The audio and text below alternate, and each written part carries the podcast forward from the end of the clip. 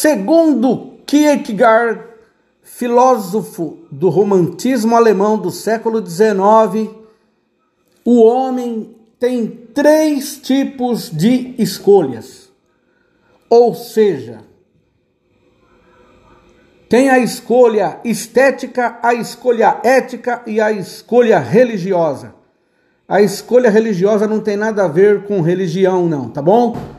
A escolha estética é aquela que a pessoa não consegue nunca escolher por si própria, ela tem medo de escolher, ela não quer assumir a responsabilidade da escolha, então ela sempre fica pedindo palpite de alguém, ela sempre fica pedindo sugestão de alguém, porque ela sabe que então, tem vários caminhos e ela fica com medo de escolher o caminho errado ela não chama para si a responsabilidade da sua escolha.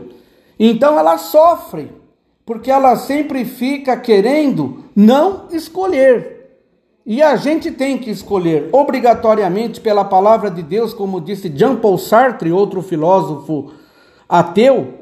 Ele disse assim: o homem está obrigado a escolher. A única coisa que o homem não pode escolher é não escolher por isso ele é um escravo da liberdade. Então, esse primeiro perfil de, de, de, de personalidade, que é essa pessoa que é, não consegue per si escolher, ela sofre, porque ela sabe que na cabecinha dela, né, ela acha que tem muitos caminhos, e a Bíblia fala: existem muitos caminhos, e caminhos que aos olhos dos homens parecem até serem bons e retos, mas o final deles são os caminhos da morte. Então, por ela não querer escolher um dos caminhos, ela sofre. O outro é aquele que tem um perfil ético. Como o nome já sugere, o ético é aquele que o meu fio de bigode é aquilo que me dá, que garante aquilo que eu falei, a minha palavra basta.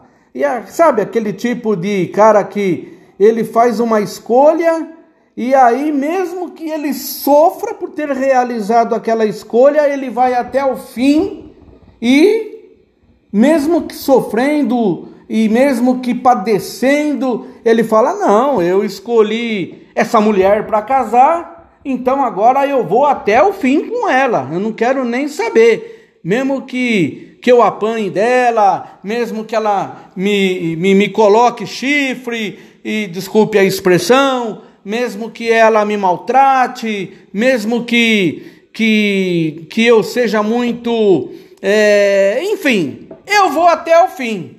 E a Bíblia fala assim: ó, você não tem compromisso com o erro, não, meu filho. A Bíblia diz: andarão dois juntos se não estiverem de acordo. Sabe? Por que, que ficar apanhando do marido a vida inteira? Para que ficar sofrendo na mão aí de, de, de uma pessoa que sabe, só está judiando, judiando, judiando, se livra disso aí. Sabe, Deus fala que não há sociedade entre luz e trevas. Ah, mas Deus odeia o divórcio. Deus odeia o divórcio, mas Deus também odeia a injustiça. Deus odeia também que você fique aí sofrendo que nem doida ou que nem doido na mão de um cônjuge é, inescrupuloso. Então, esse negócio de, ah, não, eu, eu agora tenho que ir até o fim porque eu fiz essa escolha, como no caso aí do, do, do, do perfil do, do, do ético, como disse Kierkegaard, esse cara aí ele está afadado a sofrer ainda mais do que o sofrimento normal que a vida tem para ele.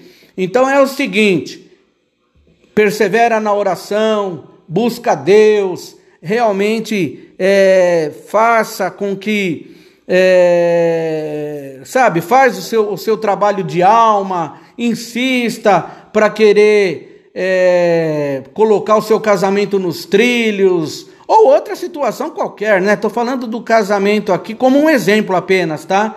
Mas, querido, é, é melhor um fim horroroso do que um horror sem fim, pelo amor de Deus. Gente que fica 30, 40 anos casado com a mesma pessoa, apanhando, sofrendo todo tipo de humilhação. Aí, quando o cara morre, ah, viva a liberdade, agora vou passear, agora vou vou, vou no baile dos idosos. Meu, para com isso. Se liberta antes, vai ficar a vida inteira sofrendo. Vai para o inferno. Esse tipo de, de pensamento. Ó, a Bíblia diz que até Deus se arrepende. Deus voltou muitas coisas, voltou atrás em muitas coisas que ele falou que ele ia fazer. E aí ele falou assim: não, não, não vou fazer mais isso não. E ele voltou atrás. E arrependeu-se Deus, né? Quantos textos bíblicos a gente vai, vai verificar? Ó, nós não temos compromisso com, com o erro. Eu me lembro que quem falava isso era o pastor Aurelino Mendes.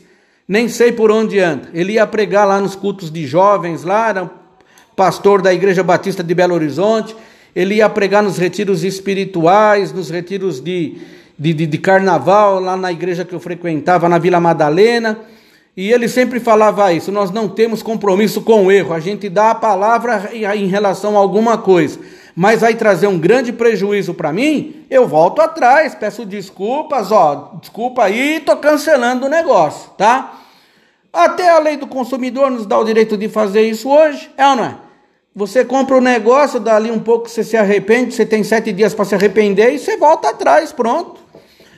E aí também tem aquele outro perfil de escolha, segundo Kierkegaard, que é a escolha daquele cara que é, é, tem um perfil religioso. Esse perfil religioso não tem nada a ver com a religião como nós a conhecemos hoje. Esse perfil religioso é o salto no escuro, é o, é o é a pessoa que ele fala assim: olha, tem outros caminhos, eu sei que tem outros caminhos, mas eu estou focado no caminho que eu escolhi. Eu não sei o que, que vai ser lá no final, eu não, não, não sei é, se, se realmente é, eu estou no caminho certo, mas eu vou pagar para ver. É aquela famosa aposta de Pascal, né? O Blaise Pascal ele fala assim: olha, você só vai se ter a certeza de que Jesus Cristo é real, que Ele é Deus e que Ele vai alegrar o seu coração e a sua vida, se você apostar nele, toda a sua fé, toda a sua, todo o seu entendimento, se você investir nele, toda a sua confiança, tanto é que a Bíblia diz que nós devemos buscá-lo com todo o nosso coração, com toda a nossa alma, com todas as nossas forças, com todo o nosso entendimento. E se nós o procurarmos assim ao Senhor, nós o acharemos. Porque ele disse: quem bate, a porta se abre. Quem busca, acha. Quem pede, recebe. Então invocai ao Senhor enquanto está perto. Buscai-o enquanto se pode achar. Então, esse perfil religioso, que a filosofia não fala dessa religião como nós a conhecemos hoje, volto a repetir, mas hoje nós somos religiosos porque nós buscamos o religar de Deus através de Jesus Cristo. Religião significa religar o homem a Deus através de um mediador. E o único mediador que religa o homem a Deus é Jesus Cristo. Então, querido, não quero saber se tem outras religiões, se não tem outras religiões, se tem outros credos, se não tem outros credos, se tem outras doutrinas, se não tem outra, outras doutrinas, quantas placas de igreja tem, quantos ministérios tem, quantos endereços tem, quantas é, como é que se fala, doutrinas, né?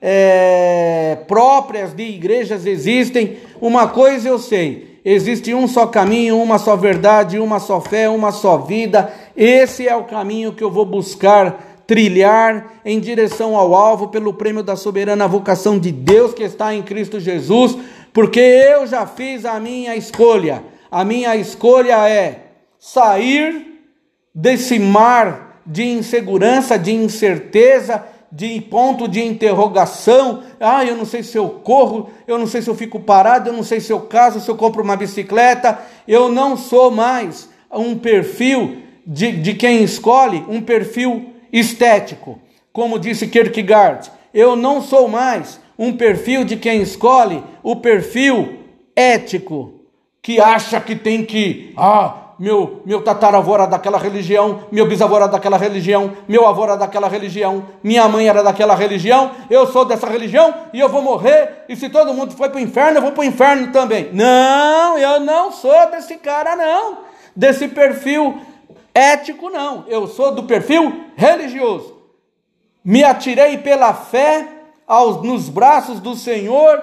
É como que se ele dissesse assim: pode pular que eu seguro. Fala, Senhor, então segura que eu estou pulando, entendeu? É aquele negócio: se você quiser vir, Pedro, pode descer do barco e ande sobre as águas. Eu estou aqui, eu estou mandando. E o Pedrão falou assim: ah, eu estou indo nessa. Se o senhor está falando, e ele desceu do barco. Chegou uma hora lá que ele começou a afundar, mas clamou ao Senhor e o Senhor o socorreu. Repreendeu-o, dizendo: Ê, homem de pequena fé, tá louco, hein, mano? Eu não estava aqui, eu não falei que você podia vir. Ó, deixa Jesus te segurar no seu colo, no seu seio. Ele quer te agasalhar como a galinha agasalha os seus pintainhos.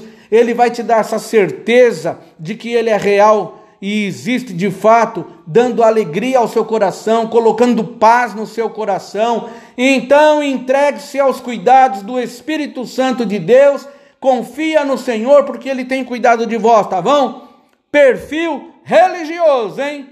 Glória a Deus. Compartilha aí com seus contatos. Eu sou o pastor Nelsinho. Entra aí nos meus podcasts, podcasts e me segue aí, tá bom? Eu para inglês sou uma lástima, tá bom?